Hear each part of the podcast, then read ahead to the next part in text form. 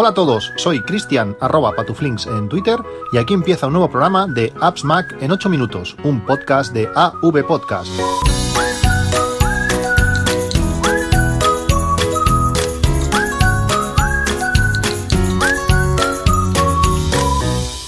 Buenos días, 9 eh, de enero de 2019, un día, un día ventoso, un día fresquito, eh, un día que me he tenido que tapar bastante, he tenido que ir a correos a la otra punta de, de, Reus y, hacía bastante, bastante fresco. Ha estado bien porque he podido escuchar eh, varios podcasts, pero, pero el frío lo, lo he pasado. Soy muy, soy muy friolero, no sé, soy muy friolero. Desde que me adelgacé bastante hace ya 7 8 años, eh, paso bastante frío cuando, cuando hace aire, cuando bajan las temperaturas.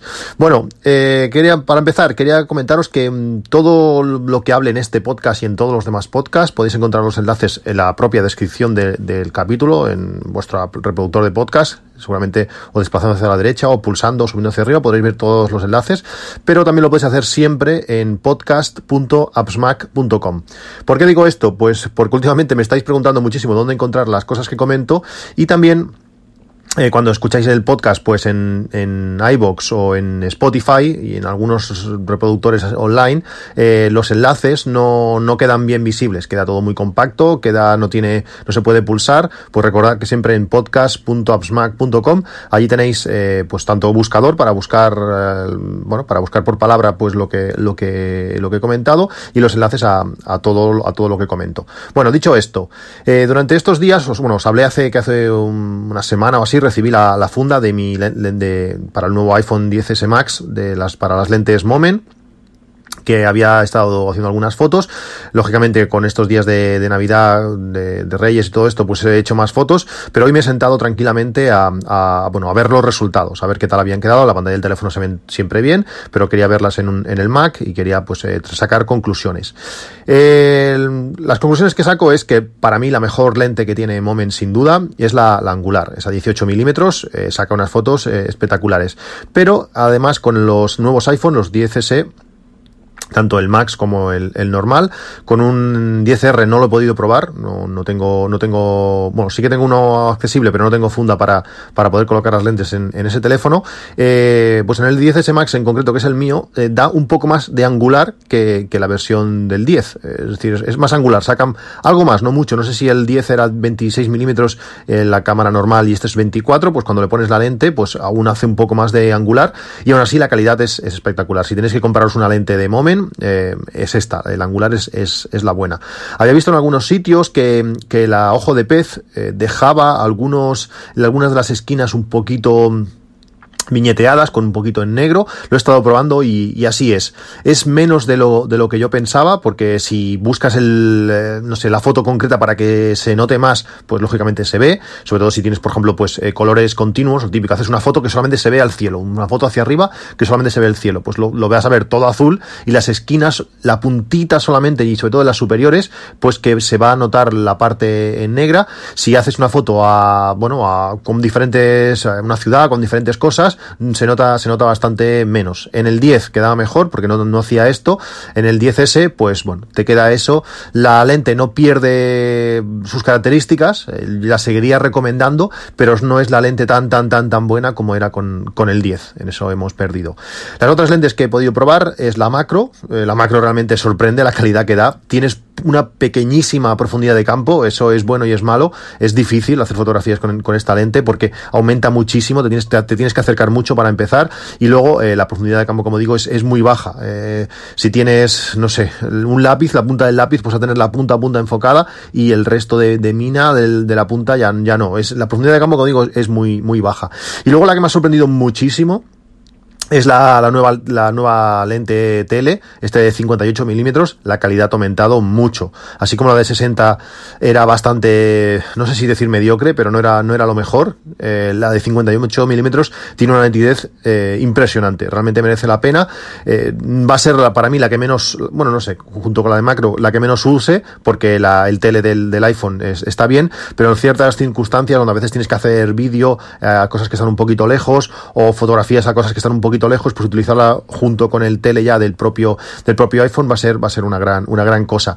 Si tenéis un, un 10R, tenéis eh, la posibilidad de además de utilizar esta lente pues para hacer eh, fotografía de retrato como, como, como haría pues un, un 10S un 10S o un 10S Max eh, tendréis la posibilidad de hacer retrato pues con, con zoom ya que el 10R solamente la hace pues con la, con la lente pequeña que es la única con la única que tiene las sigo recomendando, me encantan estas lentes eh, y sobre todo, como digo, la, lente angular de Moment. Sabéis que con el enlace de, que os dejo en el podcast eh, tenéis un 10% de descuento. No son lentes nada baratas, pero, pero merece la pena con un, con un gran recorrido. Bueno, dejamos el tema Moment y seguramente pues durante un tiempo no comentaré más porque bueno, voy a seguir haciendo fotografías, pero a menos que me preguntéis algo en concreto, pues ahí están eh, para utilizarlas, pero no voy a tener muchas novedades que contaros. Y también quería hablaros sobre hace, bueno, fue antes de Navidad, parece mentira, pero pasa el tiempo súper rápido. Eh, una semana antes de, Navidad eh, fui a comer con un gran amigo a, Barcelona. Él bajó hace ya pues casi, casi un año aquí por casa. Yo subí pues hace, como digo, hace dos o tres semanas a, Barcelona, estuve comiendo con él y cuando ya acabamos la, comida, él se fue y no sabía yo si volver para casa o quedarme por allí para ver a otro gran amigo que, quería, tenía, hacía muchas, bueno, tenía muchas, muchas ganas de verlo y bueno, pues entre una cosa y la otra, pues decidí ir a la, al Apple Store.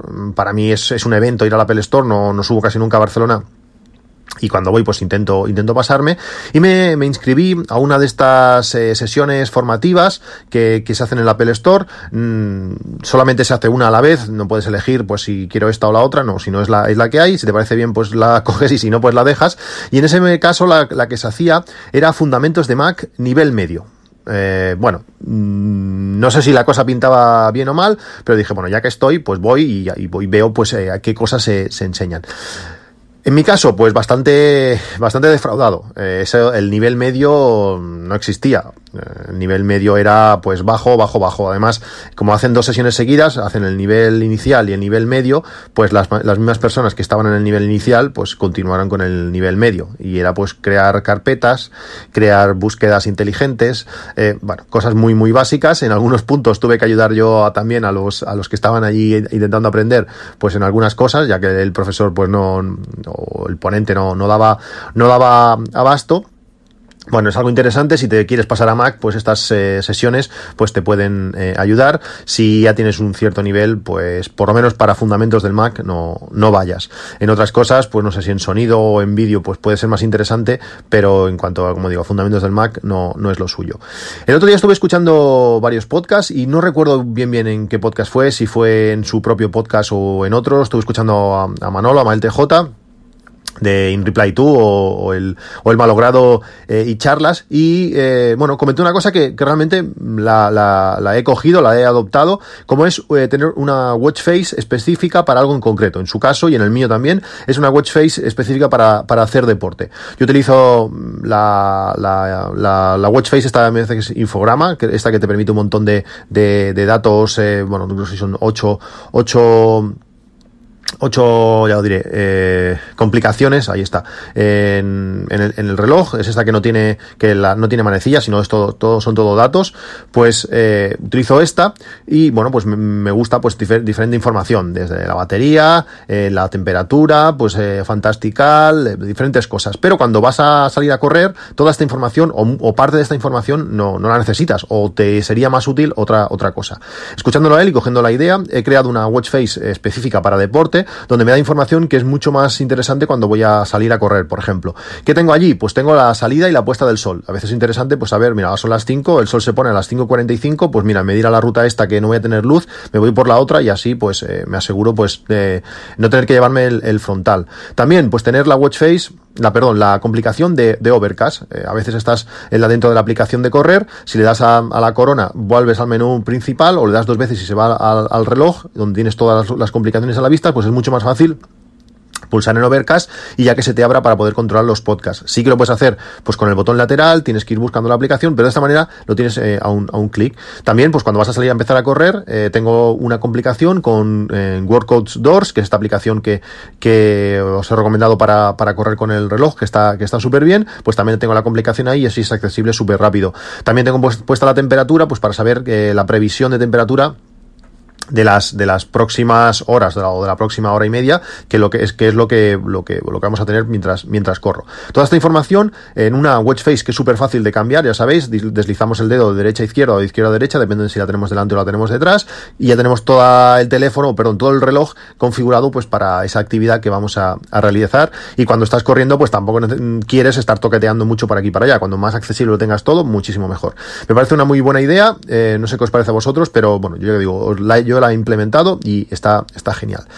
¿Qué más? Estos días he estado eh, leyendo, eh, hay una cosa que me encanta de, Telegram, es que eh, bueno, hay cantidad de grupos de todas las temáticas que quieras, en todos estos canales se meten miles de personas y, la gente no para de hablar. Claro, al final cuando eres tanto, con, que cada uno manda un mensaje, aquello te estás tres horas sin entrar y cuando entras, cuando vuelves hay 500, 500 mensajes nuevos, es una, una locura. Estoy en uno, en uno de HomeKit donde uno de los usuarios estuvo hablando o comentando que tenía un portero automático, bueno, el típico telefonillo para abrir la puerta de abajo del portal, que era exactamente el mismo que, tengo yo. Es uno muy común, eh, ahora no recuerdo la marca, pero bueno, es uno, es, uno muy común, que, al parecer se tiene, se ponen en, muchísimas casas. Y él estuvo investigando cómo hacer o cómo funcionaba el telefonillo para eh, que, bueno, cómo lo hacía él para poder abrir la puerta. Es decir, tú cuando pulsas el botón de abrir la puerta de abajo, qué estaba pasando físicamente en el telefonillo para que abriese esa puerta. Cuando abres el, el teléfono, lo abres, lo sacas, sacas, desmontas, lo dejas en una parte que se queda en la pared y el plástico, el resto del plástico lo tienes en la mano. Dentro hay una especie de regleta donde hay, ahora si no recuerdo mal, hay cinco cinco cables conectados, pues uno es el auricular, otro es eh, el micrófono para hablar, otro es no sé qué, pues la posición 1 y la posición 3 son la, los que al, juntarse debe tener un mecanismo dentro del, del teléfono, pues cuando se juntan eh, y hacen contacto, pues abren la puerta de abajo. Él estuvo haciendo pruebas y funcionaba con esto. Eh, Sabiendo, sabiendo esto, que es lo más eh, difícil, eh, hay una manera súper sencilla que, al, que lo he llevado a cabo y tiene un coste de unos 4 euros y pico, no, no más, para, mediante un relé, que enchufas en estas conexiones, en la conexión 1 y 3, que son las que abren la puerta, eh, con un relé puedes, mediante Siri, eh, abrir la puerta del portal. Eh, es súper fácil. Al final un relé no es más que una bobina que por un lado le entra a 220, en el otro lado, cuando esta bobina, cuando le entra a 220 a esta bobina, lo que hace es eh, de imán y un pequeño hierrecito que tiene dentro lo desplaza para que toque con otra pieza, es decir, eh, por un lado es 220, por el otro, por el otro lado es continuidad, eh, lo que haría sería juntar esos dos cables que abren la puerta, pues cuando le llega corriente, junta esos dos cables y abre la puerta, es súper fácil. Si lo que le da corriente a ese relé es algo que sea compatible con Siri o con Alexa o con lo que sea, en mi caso pues he puesto un cable con un enchufe de A220 normal conectado a a, un, a un, enchufe de, de, EVE, pues le puedes decir, oye Pili, eh, abre la puerta. Y él lo que hace es le da corriente y, bueno, le tienes que decir luego para, y ya te abre la puerta. Si lo quieres hacer más fácil, que es lo que he hecho yo, he creado un atajo, gracias, ahora atajos te permite jugar también con escenas de, de HomeKit, pues es un atajo que se llama, le dices, oye Pili, eh, abrir portal, lo que te hace es, eh, te lanza la opción de abrir, se espera un segundo y lanza la opción de, de parar. Entonces, tú estás abajo en la calle sin llevar llaves del portal, le dices eso, te abre la puerta durante un segundo, eh, bueno, como si tú apretas el botón durante un segundo y puedes entrar al portal. Es el primer paso, pues, para poder salir a la calle sin llaves. Eh, ahora, pues, por lo menos un día te dejas las llaves y en vez de estar en la puerta esperando a que venga, que venga alguien, pues puedes abrir, entrar al portal y que esto, o no sé, alguien estás un día esperando a alguien, o sabes que el cartero, por ejemplo, eh, llega a la una cada día y a la una llaman cada día al timbre y estás haciendo algo por allí le dices, le dices a Pili, abre el portal y te lo abre para que el cartero pase. No sé, son ideas, pero la gracia es que por muy poca cantidad de dinero, por 4 euros, eh, tienes la posibilidad de jugar con cosas físicas que no están pensadas ni preparadas para eso, pues es muy sencillo de, hacer. Es casi más complicado de explicarlo que llevarlo a cabo, porque yo lo malo que tengo es que no, de electrónica no tengo demasiada idea, pero eh, por eso no os voy a recomendar un relé en concreto por si queréis hacer algo similar sino lo mejor es que vayáis a vuestra tienda de electrónica que tengáis cerca en vuestra ciudad y decírselo a la persona que os encontréis allí, que fue mi caso, le dijo, oye, mira, quiero hacer esto, necesitaría un relé que hiciera de 220 a continuidad. ¿Qué me puede, qué, qué tienes? El hombre me lo sacó, tiene, unas patillitas, además el hombre se enrolló un montón y me las soldó y todo. Mira, te, pongo dos cables aquí, te pongo dos cables allá, conecta aquí el enchufe, conecta aquí el otro y te va a funcionar. O sea, súper sencillo, muy barato y, muy, muy satisfactorio. Ahora cada vez que salgo, pues eh, utilizo Siri para abrir la, puerta del portal que está que está genial. ¿Qué más? Eh, temperaturas, temperaturas. Esto en invierno se, esto se, se, extrema. De casa de mis padres, que viven eh, entre Reus y Tarragona, allí no sé qué pasa, hay como una pequeña depresión o no sé, pero la diferencia entre su casa y la mía, que estamos a, no sé, escasos 7, 8 o 10 kilómetros no más, eh, hay días de diferencias de temperatura de, de 9 y 10 grados, parece, parece increíble. Tú estás allí, miras y dices, mira, estamos a un grado centígrado, miras en, en el reloj o donde sea o en el teléfono la temperatura de casa y ves que estás a 10 o a 11. Dices, no puede ser, esto la estación está mal o, algo pasa. Pues no, realmente cuando vas con el coche, estás entrando en casa, pues ves que la temperatura es, es real, es decir, la diferencia es muy grande. En estos casos, ¿por qué lo digo? Porque dependiendo de, bueno, sabéis que todos los servicios, todas las aplicaciones eh, cogen la información de la temperatura, pues de estaciones meteorológicas que, hay colocadas. En, mi caso, la mayoría de aplicaciones las utilizan de, eh, del aeropuerto de Reus, el aeropuerto de Reus, además que está entre Reus y Tarragona, que está en esa depresión que normalmente la temperatura es bastante más baja a que a, todo lo que tenemos al, alrededor. Pues claro, el otro día me pasó que le pregunté a, Alejandra, porque si no va a saltar aquí todo, eh, le pregunté a Alejandra que ¿Y qué temperatura estamos? Y me dice, estamos eh, a un grado. Ostras, qué frío que hace. Le pregunto a, Siri y digo, oye Pili, ¿a qué temperatura estamos? Y me dice, 8 grados. Ostras, de 1 a 8 ya son 7 grados de diferencia. Miro la estación meteorológica, 12,8 madre mía, de, de 1 de Alexa a 12,8 eh, hay bastante diferencia. ¿Qué pasa? Eh, pues bueno, eh, al final pues, la, informa, la información es relativa, pero cuando por ejemplo estás utilizando el termostato Netatmo, que estoy encantadísimo, para, bueno, pues para, él, él, lo utiliza para avanzarse a según la temperatura exterior, pues él sabe que necesita más o menos tiempo de, de calentamiento de casa, pues cuando utiliza esta temperatura para exterior, para, para adelantarse y no es lo mismo adelantarse si estamos a un grado o que estamos casi a 13. Eh, la diferencia es bastante grande. Eh, por suerte, el termostato Netatmo tira de la propia estación meteorológica Netatmo, es decir, que es algo súper preciso, sabes exactamente qué temperatura tienes, tienes fuera, pero si tuviese que fiarse de las estaciones meteorológicas de, de tu entorno, pues podría tener un, un, una grande desviación. Yo os recomiendo tanto el termostato como la estación meteorológica. Eh, son, son cacharros que no son, no son baratos. Ahora mismo el termostato Netatmo está a 146 euros y la estación meteorológica a 156, pero realmente es algo que me que consulto continuamente, sobre todo la estación meteorológica y me ha dado muchísimas muchísimas alegrías.